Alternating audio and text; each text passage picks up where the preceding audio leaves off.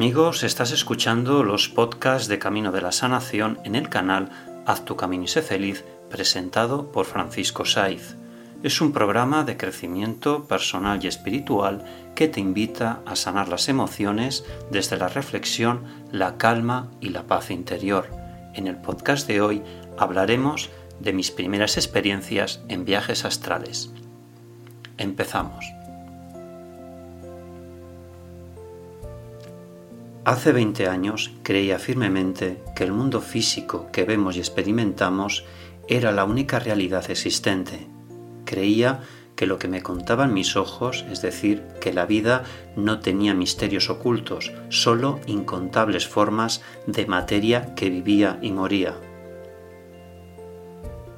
Pues bien, los hechos estaban claros, no existían evidencias ni pruebas de mundos no físicos ni de que nuestra existencia continuara después de la muerte. Ponía en duda la inteligencia de los débiles mentales que aceptaban conceptos ilógicos como el cielo, Dios y la inmortalidad. Los consideraba cuentos de hadas creados para consolar a los débiles y manipular a las masas. Según yo, la vida era fácil de comprender, el mundo consistía en formas y materias sólidas, y la vida, después de la muerte y el cielo, no eran sino pobres intentos humanos por crear una esperanza donde realmente no existía nada. Poseía el conocimiento arrogante de quien juzga al mundo solo con sus sentidos físicos y apoyaba mis conclusiones en las abrumadoras observaciones aportadas por la ciencia y la tecnología. Después de todo, si existía algo misterioso, con toda seguridad la ciencia lo tendría en cuenta. Así que mis firmes convicciones sobre la realidad y la vida continuaban vigentes. Durante una conversación con un vecino mencionamos las posibilidades de que existiera vida después de la muerte. Procedí a presentar con vigor mis agnósticos puntos de vista. Para mi sorpresa, mi vecino no rebatió mis conclusiones, en lugar de ello me contó una experiencia que había tenido varias semanas antes. Una noche, justo antes de dormirse, le impresionó descubrirse flotando encima de su cuerpo completamente despierto y consciente, se asustó mucho y al instante volvió a su cuerpo físico. Inquieto, me dijo que no fue un sueño ni su imaginación, sino una experiencia completamente consciente. Su experiencia despertó mi curiosidad y decidí investigar por mí mismo este extraño fenómeno Después de varios días de búsqueda, descubrí numerosas referencias históricas sobre las vivencias extracorporales. Con cierto esfuerzo descubrí un libro sobre el tema que describía cómo se inducen las experiencias fuera del cuerpo. Todo el asunto me parecía muy extraño y consideré que aquel libro era producto de una imaginación desbocada.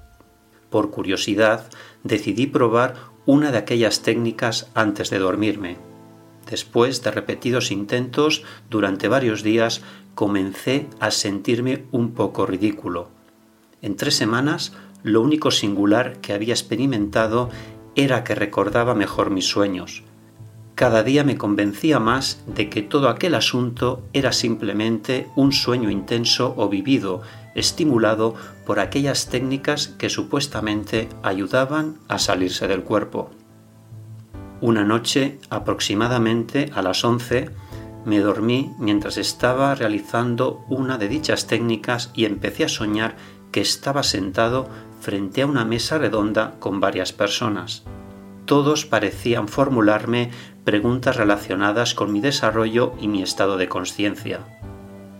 En ese momento del sueño comencé a sentirme muy mareado. Me sentía mal. Incapaz de mantener la cabeza erguida, perdí el conocimiento golpeando la mesa con la cabeza. Desperté al instante, completamente consciente, acostado en la cama de cara a la pared. Escuchaba un extraño zumbido y de algún modo me sentía diferente. Con el brazo extendido intenté tocar la pared que estaba frente a mí, Entonces observé sorprendido que mi mano penetraba en el muro. Podía sentir su energía vibratoria como si tocara su estructura molecular más íntima. En ese momento comprendí la abrumadora realidad. Dios mío, no estoy en mi cuerpo. Estaba impresionado. Mi única idea fue, es real, Dios mío, es real. Acostado en la cama, observé mi mano con incredulidad. Cuando intenté apretar el puño, sentí la presión de mis dedos. Sentía mi mano completamente sólida, pero la pared física frente a mí parecía y se sentía como un material denso y brumoso. Decidido a ponerme en pie, comencé a moverme sin esfuerzo hacia los pies de la cama, con mi mente desbocada por la realidad que percibía. De pie palpé con rapidez mis brazos y mis piernas para comprobar si eran sólidos y para mi sorpresa me sentí completamente sólido, completamente real. Pero a mi alrededor los objetos físicos de la habitación ya no parecían tan reales ni sólidos, en lugar de ellos ahora parecían espejismos tridimensionales. Al mirar hacia abajo percibí un bulto grande sobre mi cama. Sorprendido, vi que era la forma durmiente de mi cuerpo físico de cara al muro y en silencio. Cuando concentré mi atención en el lado opuesto de la habitación, la pared pareció desaparecer de mi vista. Frente a mí pude ver un campo amplio y verde que se extendía mucho más allá de mi habitación. Entonces vi una figura que me observaba en silencio a una distancia de aproximadamente 10 metros. Era un hombre alto, de cabello oscuro, con barba y una túnica morada. Sobresaltado por su presencia, me asusté al instante y volví a mi cuerpo físico. Con una sacudida penetré en mi cuerpo y sentí una extraña sensación de adormecimiento y hormigueo que se desvaneció cuando abrí los ojos. Muy excitado me senté con la mente a punto de estallar al comprender lo que había ocurrido. Sabía que aquello era absolutamente real, no un sueño ni tampoco cosa de mi imaginación. La totalidad de mi conciencia personal había estado presente en ello. De repente, todo lo que sabía de mi existencia y del mundo que me rodeaba tenía que ser revaluado. Siempre había expresado serias dudas de que existiera algo más allá del mundo físico. En ese momento mi punto de vista cambió totalmente.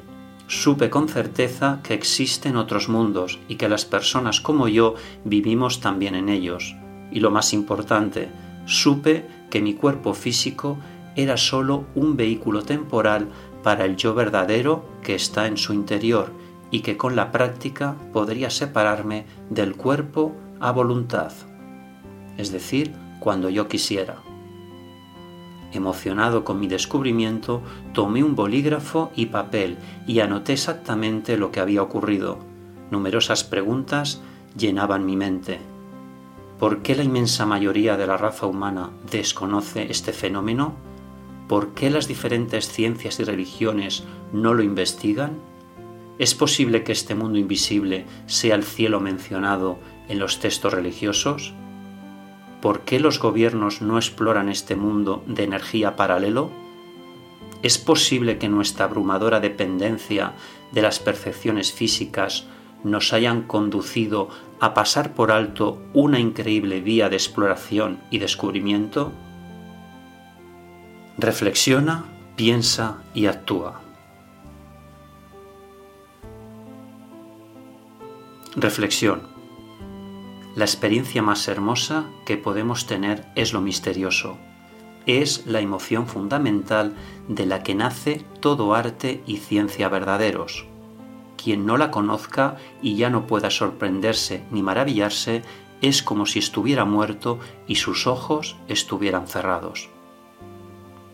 Gracias amigos por escuchar este podcast. Si quieres contactar conmigo puedes hacerlo a través de mi WhatsApp prefijo 34 número 646-628-346.